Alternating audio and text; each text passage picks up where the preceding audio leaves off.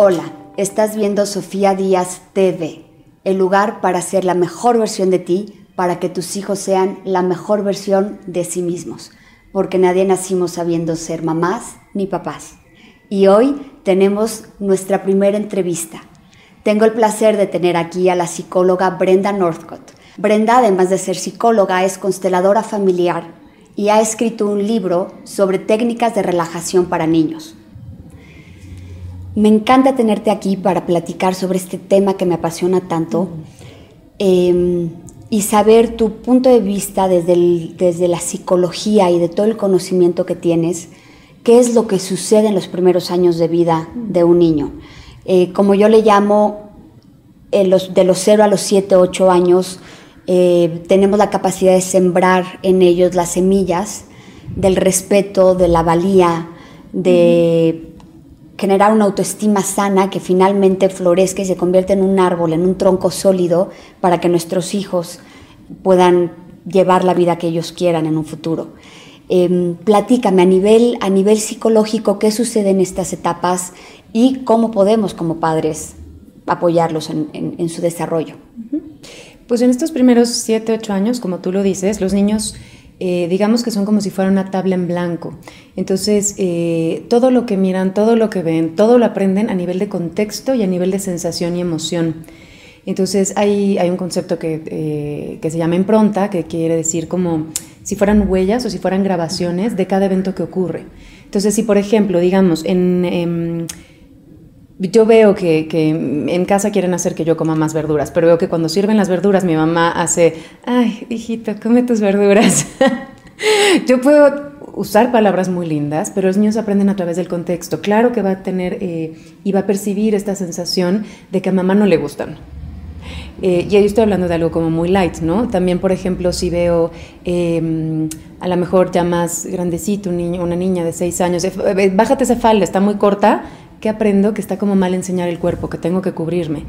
Todo el tipo de situaciones que ocurran en esos primeros siete años generan como filtros de información que van a hacer que la tomen tal como viene en el momento en que ocurrió. Esto quiere decir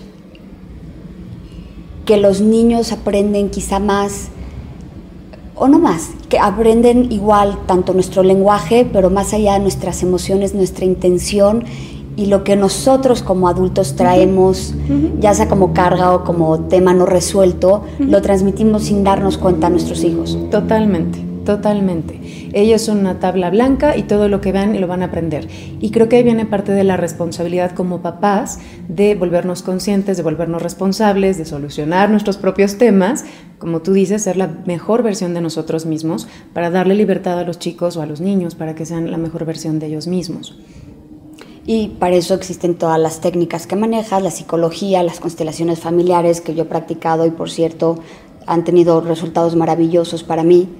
Em, y diferentes, bueno, la meditación sin duda es uno de los caminos más eh, prácticos y más útiles para transformarnos. Por supuesto. Y para esto está este programa también. Eh, dime una cosa, platícame un poco por etapas. ¿Qué sucede de, según Erickson y según Piaget eh, y demás en cada una de las etapas Estos son dos autores que son clásicos ya y eh, lo muy interesante de ellos dos es que en cierta forma eh, están de acuerdo en, cómo ocurre el desarrollo y uno se enfoca más al área de habilidades y el otro se enfoca más al área del proceso como interno de la persona o emocional del niño.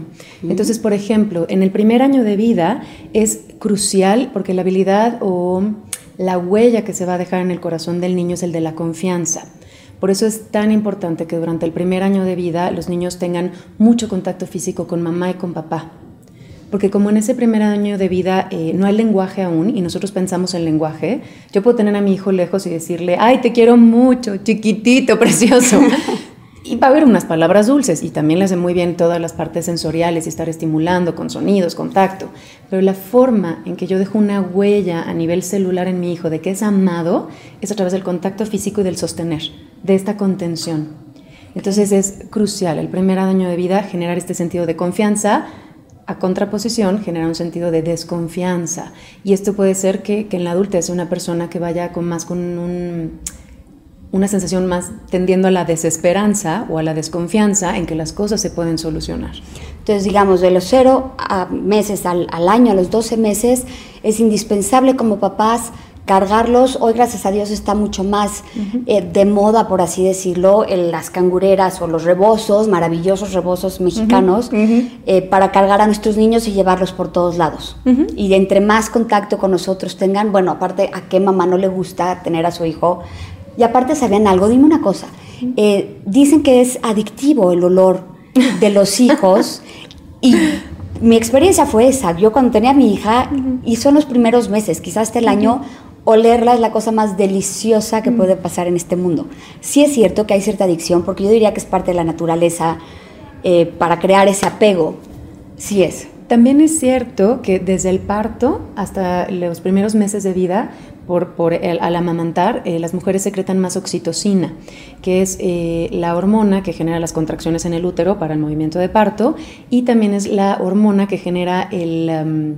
el apego, la sensación de, de, estar apegado a alguien. Entonces, por eso este instinto maternal, ¿no? estas ganas de tener al bebito cerca, de cargarlo, de, de querer abrazarlo, por, pues sí, es una hormona que nos hace sentirnos enamorados y cerca, muy cercanos a esta persona. La famosa hormona del amor. Sí. Ok.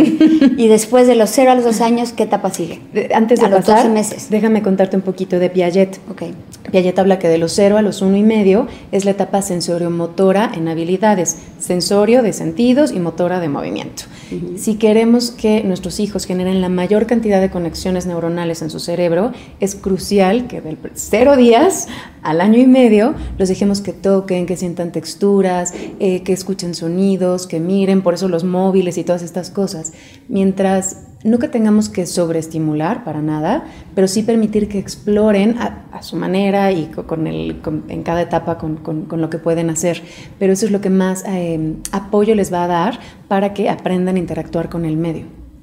Ok, entonces eh, lo que estoy entendiendo es que es muy importante dejarlos libres en un espacio donde no tengas que estar quitando cosas, y decirle no, no agarres, o, y donde puedan quizá dejar objetos, yo algo que hacía es dejar como una esfera de, de esas de vidrio eh, como metálico, y bueno, se podía quedar horas mi hija viéndola. El reflejo. El reflejo, las diferentes cosas que quizás se reflejaban en la, en la esfera y demás. Entonces es una manera de apoyarlos a que a su propio ritmo vayan desarrollando esas características. Entonces, en el primer año de vida, lo más importante, permitir que exploren sus sentidos y su movimiento al nivel que pueden y tenerlos, contenerlos, tocarlos para generar eh, y grabar el sentido de confianza. Grabar en las células el sentido de confianza. Eso me encanta. Sí. Ok, ¿y después? Y después, en, eh, mm, pasando de los dos a los tres años de vida, que es cuando empiezan lo que llaman luego los terribles dos, la etapa a nivel de habilidades emocionales que se, que se van a ir desarrollando son la autonomía en contraposición a la vergüenza y la duda. Autonomía, ¿cómo? ¿Cómo? cómo Autonomía tiene que ver con esta capacidad de ver que yo solito puedo ir y hacer las cosas hasta antes de los dos añitos, todo hacían por mí mi mamá y los otros adultos alrededor de mí. A los dos añitos de repente quiero decir, no, no quiero. y lo que estoy mostrando es que si yo digo no, me van a hacer caso. Entonces yo tengo una voz, ah, ah, yo puedo decidir, ah, yo puedo ir por la pelota cuando yo quiero. Es empezar a sentir que, que, su voz cuenta y que su capacidad de decir, ah, si yo quiero ir por ese juguete, me paro y voy y decir, ah, sí, solito yo puedo. Qué increíble. Y cuando no apoyamos a que empiece a generar este sentido de autonomía, lo que puede ocurrir es una sensación como de vergüenza, de la riego, no puedo, complazco o no complazco a papá o a mamá cuando me regañan, o yo no puedo decir no porque ellos quieren que yo diga sí. Ok, entonces en esta etapa es importantísimo darles la libertad y entender que cuando dice no, porque a mí me pasa con mi hija, le digo, ¿quieres una dona? No, me río y sé que en un momento la respeto y, porque entiendo que está sintiendo su poder de decir no y de un momento más agarras, la agarra cuando ella quiere y se la coma. Entonces, esa es una de las cosas que podemos hacer como papás, dejar, si nuestros hijos nos dicen que no, y es algo que podemos tener el tiempo y la libertad para permitírselos hasta que ellos estén listos para tomar la acción y hacerlo por ellos mismos y ayudarlos también a que tomen decisión. Por ejemplo, si nos tenemos que ir de casa porque ya es hora de irse a casa, eh, yo puedo decirle, eh, ¿te quieres ir en el coche o te quieres ir caminando? Y entonces le va a dar este sentido de que puede decidir y que su voz es tomada en cuenta, aunque de todas maneras ya nos vayamos a ir a casa. Okay. Pero le doy la sensación o la opción de, poder decidir, ¿no? Y obviamente opciones que sean reales, ¿no? que, que, pueda escoger. Ok, y si genera vergüenza, ¿qué pasa? ¿Qué, ¿Cómo le podría afectar en un futuro? La, la, mm, la sensación que se genera es un no estoy seguro si puedo o no puedo, y es una sensación como de, vergüenza o de duda de sí mismo. Entonces lo que se queda es una huella de no sé si puedo confiar en mí mismo y en mis habilidades, y tal es posible que sea una persona más dubitativa en el futuro. Ok, ok.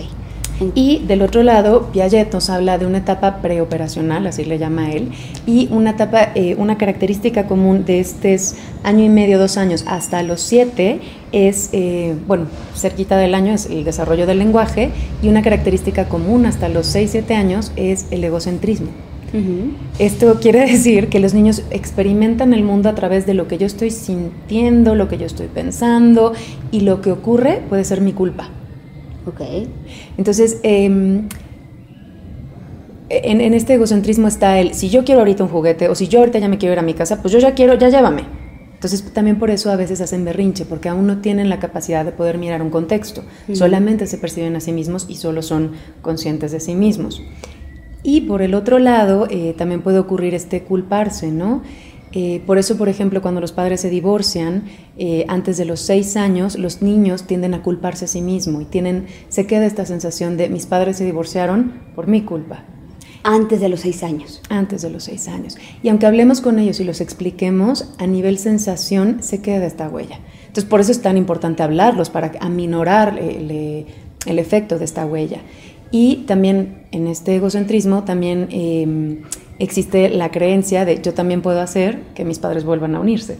Mm. Y por eso estas ganas de, hacer cositas o cosas que nos esperan porque tienen la ilusión de que vuelvan. Bueno, y debe ser una carga emocional para ellos muy fuerte el sentir que ellos tienen el poder de hacer que sus papás regresen o no. Y en tal caso lo que tenemos que hacer como papás si llega a suceder un divorcio es explicarles tantas veces como necesiten que no son ellos y quizá tener también más paciencia. Me imagino que eso también se debe de ver reflejado en muchas áreas de su vida, desde eh, la convivencia con otros niños, quizás sean más berrinchudos o quizá tengan más problema para dejar el pañal, cosas así. Entonces hay que tener mucha más consideración como papás si pasamos por una crisis. Sí, e-, esta sensación de yo genero o yo provoco lo que ocurre en mi entorno va a ocurrir. Y a nivel sistémico como familia, eh, claro que los niños van a tener problema para dejar el pañal, van a tener broncas en la escuela, se van incluso a enfermar con tal de tratar de ver a papá y a mamá unidos o que no peleen. Porque si yo me enfermo o a mí me va mal, ellos dejan de pelear porque me ponen atención. Ah. Entonces, claro, y todo esto es a un nivel inconsciente. Eh, no es que el niño diga, claro, yo voy a enfermarme o yo voy a hacer que me vaya mal en la escuela para que ellos, dejen de pelear y tengan que venir a la escuela juntos. Entonces, en un nivel muy práctico, si mi hijo, soy papá divorciado, estoy pasando por una etapa de crisis, porque me imagino que va en un nivel emocional más allá, y está teniendo problemas, ya sea en el colegio o no está dejando el pañal, em, el, el acercamiento más enaltecedor para apoyar a nuestros hijos sería no regañarlos ni obligarlos, sino entender que viene desde una necesidad de vernos mejor y darle espacio quizá que eh, exprese su emoción, contenerlos y estar presentes para que puedan expresar su emoción. Y me imagino que hablar con los profesores y para que entiendan y los apoyen en tal manera. Claro, y esto no significa que los papás tengan que mantenerse unidos, ¿no? También este puede ser un buen pretexto. Ahorita lo que estamos comentando, digo, si la relación va mal y si no está trayendo frutos, es mejor tener papás serenos, en paz y contentos, separados, que peleándose y de arriba abajo juntos. Va a generar mucho más ansiedad eso que, el que estén separados y que estén bien, ¿no? Eh, pero por cómo ocurren estas etapas de desarrollo cognitivo y emocional en los niños, es eh, importante como papá saber que esto ocurre para yo poder hablar, tener más paciencia, escucharlos y siempre, siempre recordarles que la cuestión que de la separación es entre papá y mamá, no tiene nada que ver contigo, hijo, a ti siempre te amamos, contigo siempre estamos, a ti siempre te apoyamos, nos estamos separando mamá y yo.